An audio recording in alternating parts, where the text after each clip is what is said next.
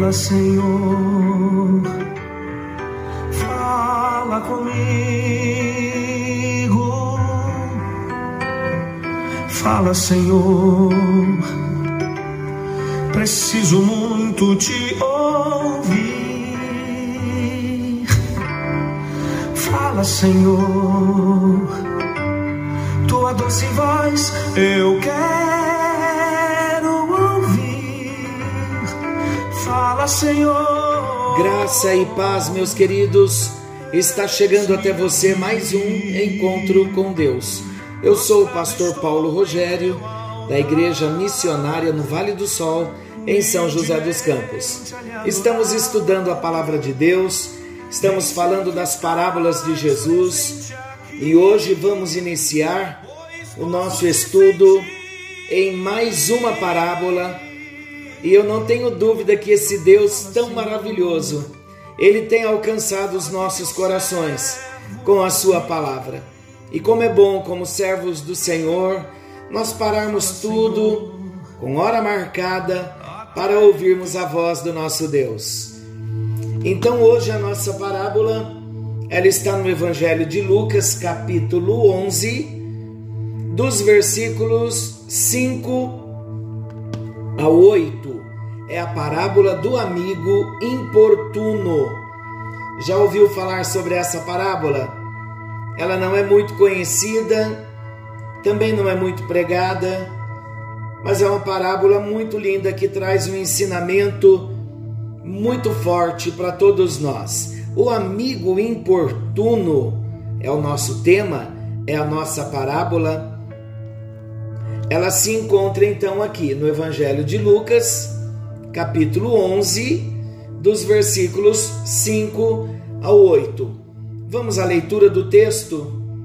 Diz assim: Disse-lhes também: Qual de vós terá um amigo, e se for procurá-lo à meia-noite e lhe disser: Amigo, empresta-me três pães, pois que um amigo meu chegou à minha casa, vindo de caminho, e não tenho que emprestar-lhe. Se ele respondendo de dentro disser: Não me importunes, já está a porta fechada, e os meus filhos estão comigo na cama, não posso levantar-me para tos dar. Digo-vos que, ainda que não se levante a dar-lhes, por ser seu amigo, levantar-se-á todavia, por causa da sua importunação, e lhe dará tudo o que houver mister. Eu vou ler agora, eu li na versão nova versão internacional. Eu vou ler na versão atualizada. Diz assim: Disse-lhes ainda Jesus: Qual dentre vós, tendo um amigo, e este for procurá-lo à meia-noite e lhe disser: Amigo, empresta-me três pães, pois um meu amigo, chegando de viagem, procurou-me e eu nada tenho que lhe oferecer. E o outro lhe responda lá de dentro, dizendo: Não me importunes, a porta já está fechada e os meus filhos comigo também já estão deitados. Não posso levantar-me para tos dar. Digo-vos que, se não se levantar para dar-lhes por ser seu amigo, todavia o fará por causa da importunação e lhe dará tudo o de que tiver necessidade. Vamos então começar a entender esta parábola pelo contexto da parábola, a parábola do amigo importuno. Nos primeiros versículos do capítulo 11 aqui de Lucas, nós encontramos um registro mais breve comparado ao Evangelho de Mateus sobre o Pai Nosso. Eu vou ler. A oração dominical. De uma feita, do versículo 1 do capítulo 11. De uma feita estava Jesus orando em certo lugar. Quando terminou, um dos seus discípulos lhe pediu: Senhor, ensina-nos a orar como também João ensinou aos seus discípulos.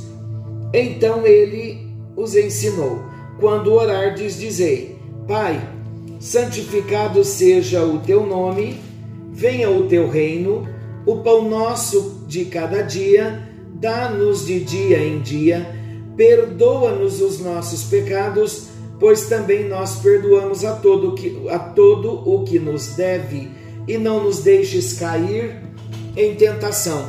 Observaram então que esses quatro versículos de Lucas, capítulo 11, também é a oração do Pai Nosso, porém mais resumida do que em Mateus, que nós estudamos no Sermão da Montanha?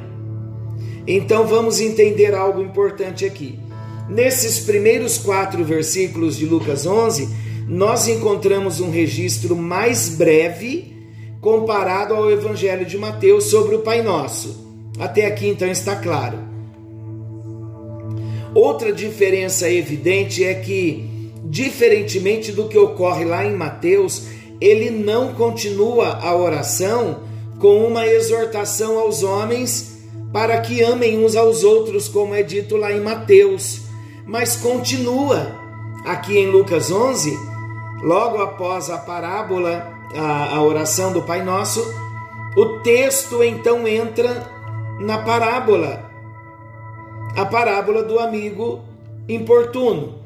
Então, uma característica muito frequente do Evangelho de Lucas é que o evangelista, quando ele narra os fatos da vida, do ministério de Jesus aqui na terra, quando ele narra os ensinamentos de Jesus, incluindo as parábolas, muitas vezes Lucas ele omite toda a referência definida ao tempo e ao lugar em que alguns fatos ocorrem.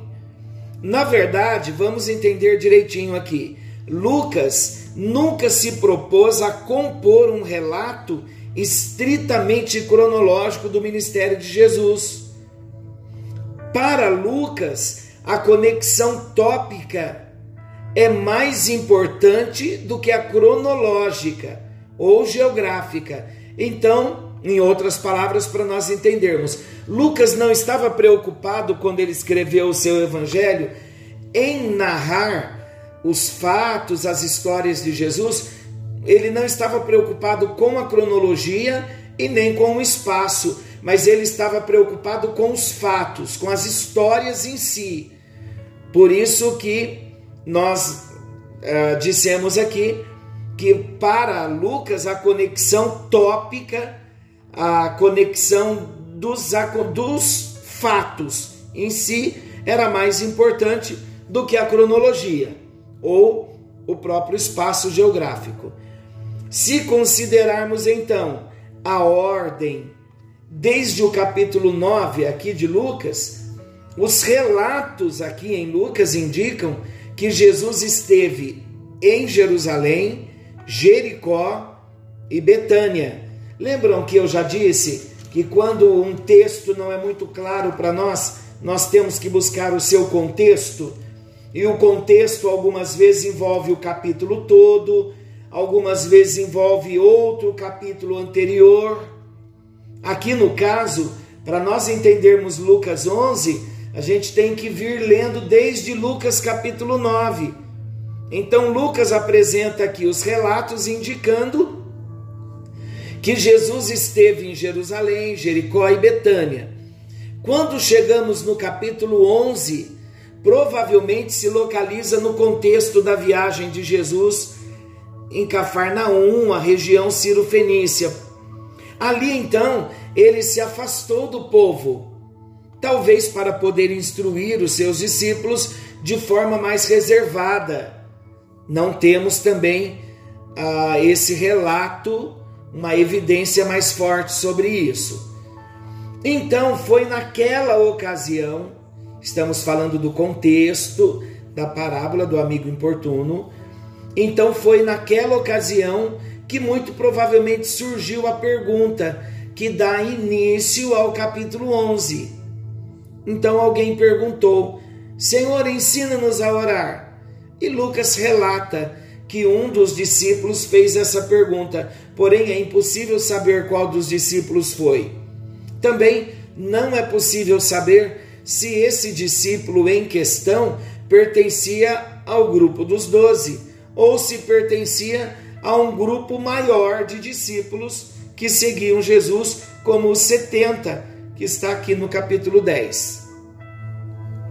Então, esse é o contexto da nossa parábola. Vamos à explicação da parábola do amigo importuno, lembrando que o nosso propósito do encontro com Deus é estudarmos os temas de um modo mais prático, mas alguns momentos, as introduções, o contexto, geralmente ah, ele tem um cunho mais de estudo mesmo. Agora, na explicação, começamos a explanar a parábola e na hora então da prática do, das lições, nós trazemos ah, de uma forma mais prática para nós, para compreendermos. Então vamos à explicação da parábola do amigo importuno. Para nós entendermos perfeitamente a parábola do amigo importuno, precisamos recuar nossa leitura, como já disse, até o capítulo anterior de Lucas, capítulo 10.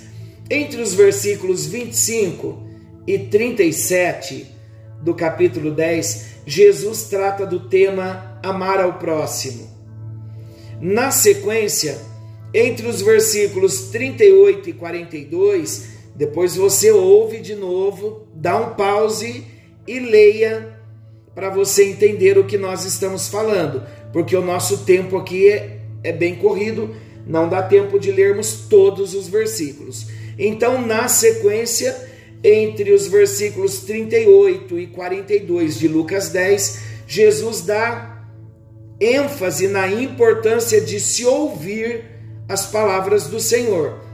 Já no capítulo 11, entre os versículos 1 e 13, Jesus ensina sobre a oração e como devemos orar.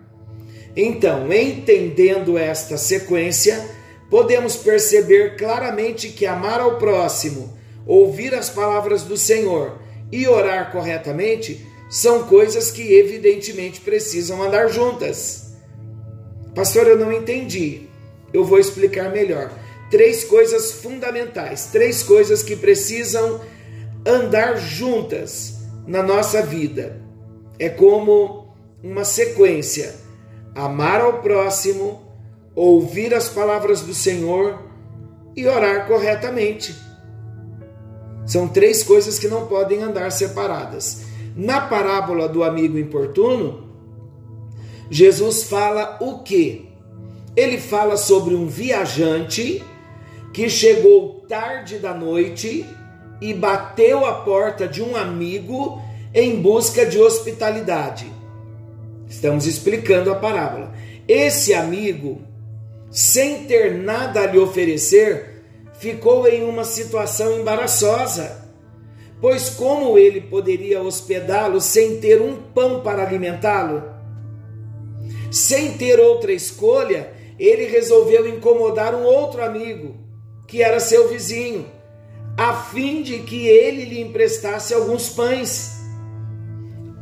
Vamos lembrar também que as casas em Israel naquela época, principalmente em áreas rurais, eram pequenas.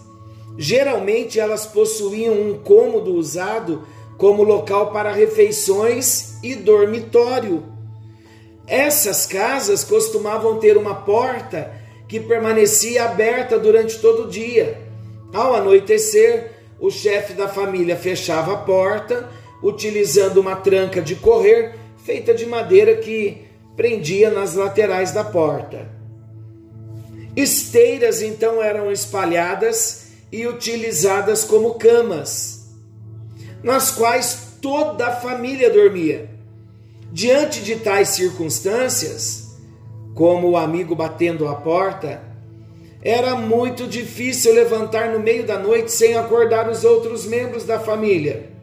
Nesse sentido, o homem já deitado em seu leito é repetidamente acordado. Por isso, então, Jesus levanta a possibilidade de o homem responder o seguinte: pare de me perturbar, eu já estou deitado e meus filhos estão comigo. Se me levantar, terei que andar pelo quarto escuro e remover a grande tranca da porta, e o barulho provavelmente irá acordá-los. No versículo 8, Jesus então diz que se o homem não se levantar e emprestar os pães ao seu amigo, em respeito e consideração à amizade que eles têm, amizade de ambos, ele certamente se levantará devido à persistência do homem que o incomoda, impedindo que ele volte a dormir. Isso mostra para nós duas possibilidades para a motivação do doador. Talvez ele dará por ser um amigo solidário, ou dará porque o outro homem não desiste de pedir. Parece que é complicada a parábola, não é? Vamos ver o significado? O significado da parábola do amigo importuno. O ponto principal que precisamos destacar aqui, que expressa o significado da parábola do amigo importuno, ele pode ser identificado entre os versículos 9 e 13. Vamos ler? Por isso vos digo: pedi e dar-se-vos-á, buscai e achareis, batei e abrir-se-vos-á. Pois todo o que pede recebe, e o que busca encontra, e a quem bate abrir-se-lhe-á. Qual dentre vós é o pai que, se o filho lhe pedir pão, lhe dará uma pedra? Ou se pedir um peixe, lhe dará em lugar de peixe uma cobra? Ou se lhe pedir um ovo, lhe dará um escorpião? Ora, se vós que sois maus, sabeis dar boas dádivas aos vossos filhos, quanto mais o Pai Celestial dará o Espírito Santo àqueles que lhe o pedirem? Então vamos ao significado da parábola. Esses versículos 9 ao 13 de Lucas 11 é o ponto principal que vai expressar o significado da parábola do amigo importuno. Por quê? Tendo lido agora esses versículos, qual é a mensagem que se destaca nessa parábola? A mensagem que se destaca é a seguinte: mesmo os homens que são maus e geralmente precisam de alguma motivação para fazer o bem, oferece ajuda a um amigo ou dá boas dádivas aos filhos, o que esperar então do Pai Celestial, que é longânimo e cuja motivação não pode ser questionada de forma alguma? Certamente ele responderá generosamente nessas petições. Então vamos agora as lições da parábola do amigo importuno? Lições importantes para nós. A parábola do amigo importuno nos ensina várias lições. Nós vamos destacar algumas delas aqui. Em primeiro lugar, a parábola do amigo importuno nos motiva a pedir. O versículo 9 mostra três exortações e três promessas três exortações e três promessas que vão aumentando de intensidade. Quais são? As três exortações e as três promessas. Pedir subentende humildade e um reconhecimento da necessidade. O pedir nas nossas orações também tem importância, pois pressupõe o que? O pedir pressupõe confiança, a confiança num Deus que é pessoal, com quem nós podemos ter comunhão em todo o tempo. Ao pedirmos algo para o nosso Deus, nós esperamos uma resposta. Pedimos esperando uma resposta. E isso implica fé no Deus que pode nos responder. Ter esse tipo de fé vai tornar a nossa oração mais fervorosa e pessoal. Então, diante da primeira exortação, que é pedir, temos a primeira promessa de que seremos ouvidos. Conseguem compreender? a relação entre a parábola com os versículos posteriores. Jesus só usou a parábola para dizer que nós temos que pedir e insistir em pedir. Em segundo lugar, segunda lição, estamos falando das lições da parábola do amigo importuno. Em segundo lugar, a parábola do amigo importuno nos motiva a buscar, pedir, buscar. Essa é a segunda exortação.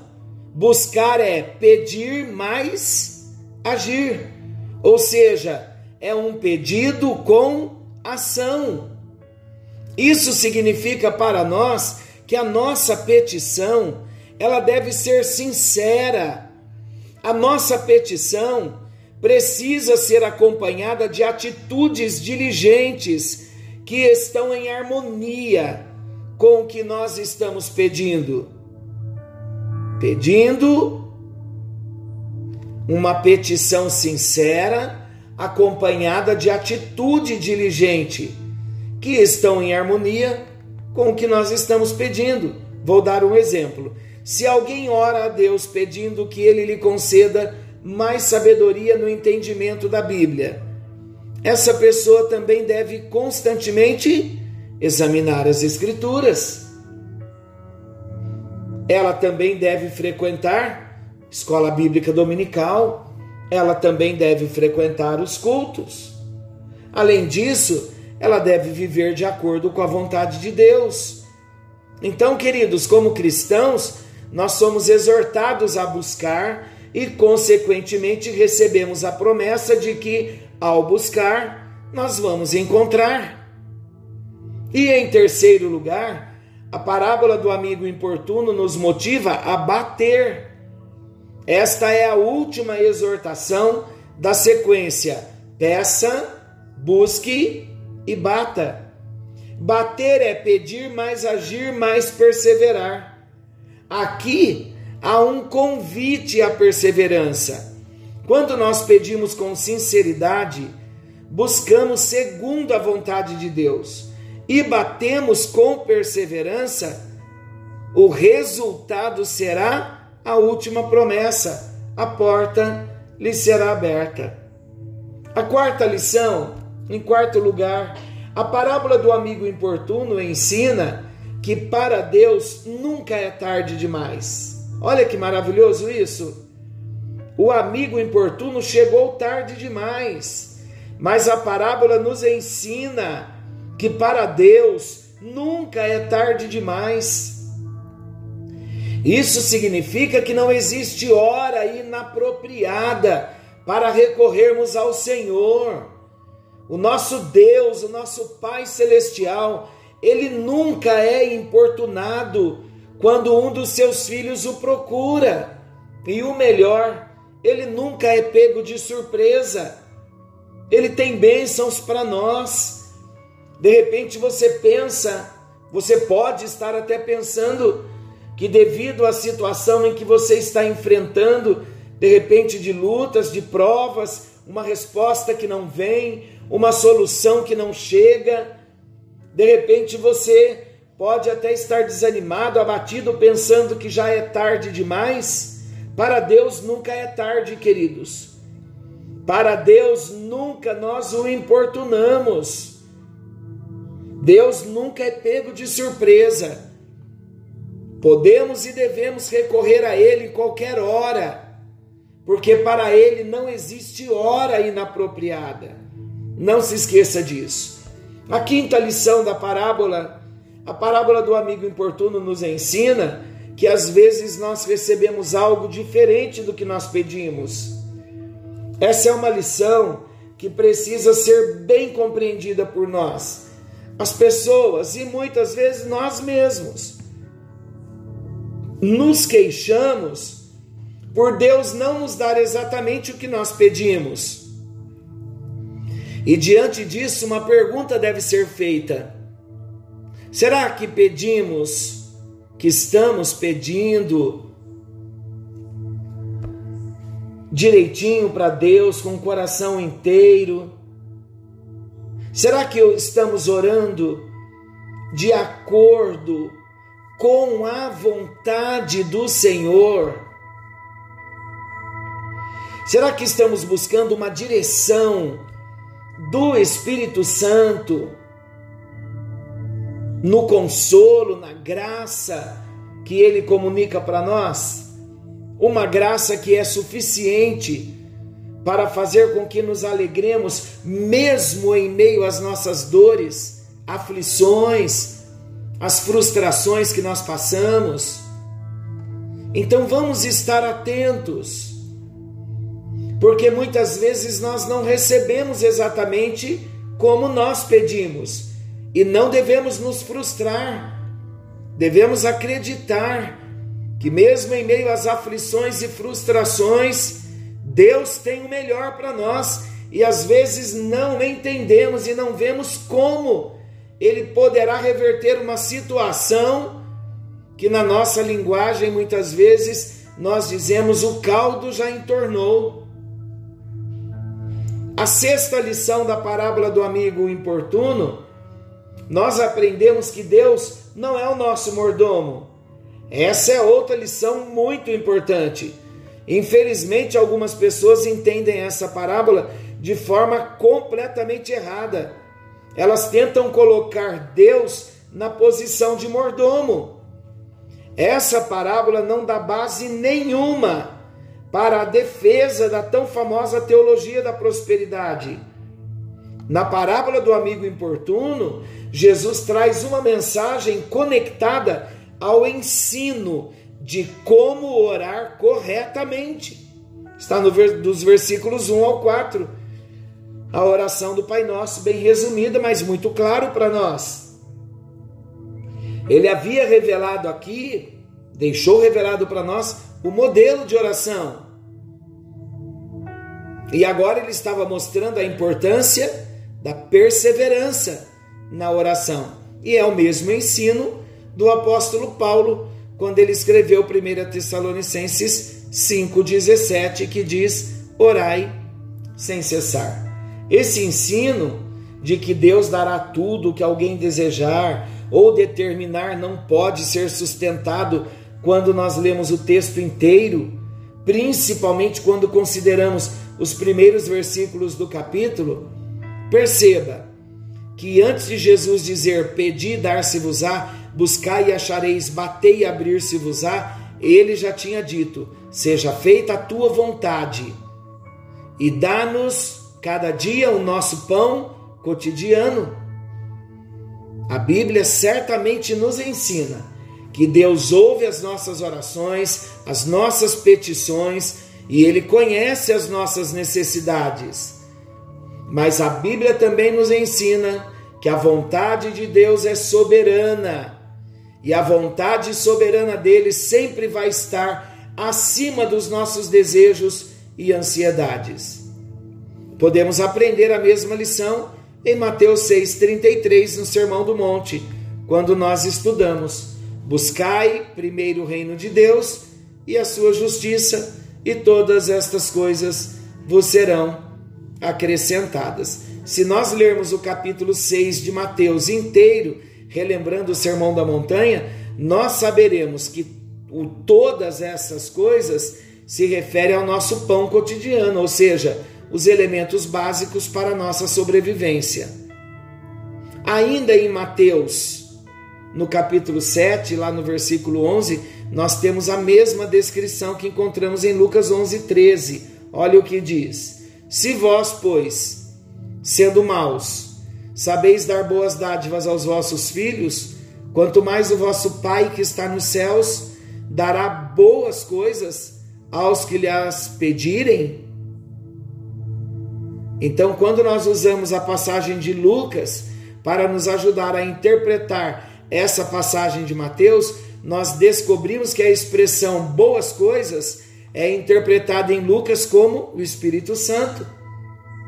Então as duas versões estão corretas e em perfeita harmonia, já que sabemos que o Espírito Santo é a fonte de tudo que é bom em nossas vidas, definitivamente a parábola do amigo importuno não transmite, não, não transmite qualquer base para um ensino contrário à palavra de Deus, como a confissão positiva ou qualquer ramo da teologia da prosperidade. O nosso Deus continua sendo um Deus abençoador e nesta noite vamos orar, vamos pedir, vamos bater até que a porta se abra. Pedi dar-se-vos-á, buscai e achareis, batei e abrir-se-vos-á. Isso fala de oração com perseverança. Senhor, muito obrigado, porque em mais uma parábola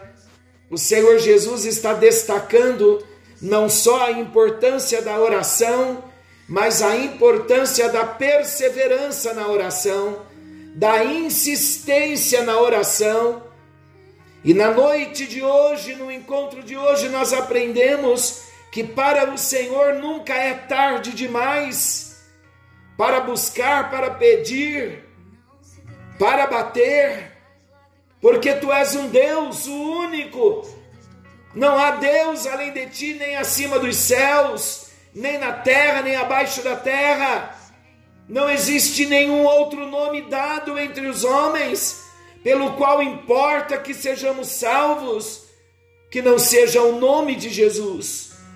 Por isso nós oramos para que haja paz no coração de cada um dos teus filhos que o Senhor visite a cada um dos teus filhos, aqueles que estão, ó Deus, entristecidos, abatidos, desanimados. Ó Deus, em nome de Jesus, que o Senhor traga um renovo, uma expectativa do novo, de algo que o Senhor está fazendo. Põe as tuas mãos nesse momento vem alcançando a cada um dos teus filhos, no detalhe da necessidade, no profundo do coração, na real necessidade. Põe as tuas mãos e nós proclamamos as bênçãos, os milagres, o sobrenatural, o extraordinário, aquilo que só o Senhor pode fazer. Cremos que as tuas mãos estão estendidas para nos abençoar e os teus ouvidos atentos quando nós oramos, quando nós clamamos, quando nós pedimos. Creio em milagres, pois a tua palavra fala de milagres. E eu peço que nesta hora o Senhor enxugue as lágrimas, fortaleça cada um na fé e dê a tua bênção, o consolo e a graça em nome de Jesus. Amém. E graças a Deus. Aleluia ao nome do Senhor Jesus. Forte abraço, meu amado, querendo Deus.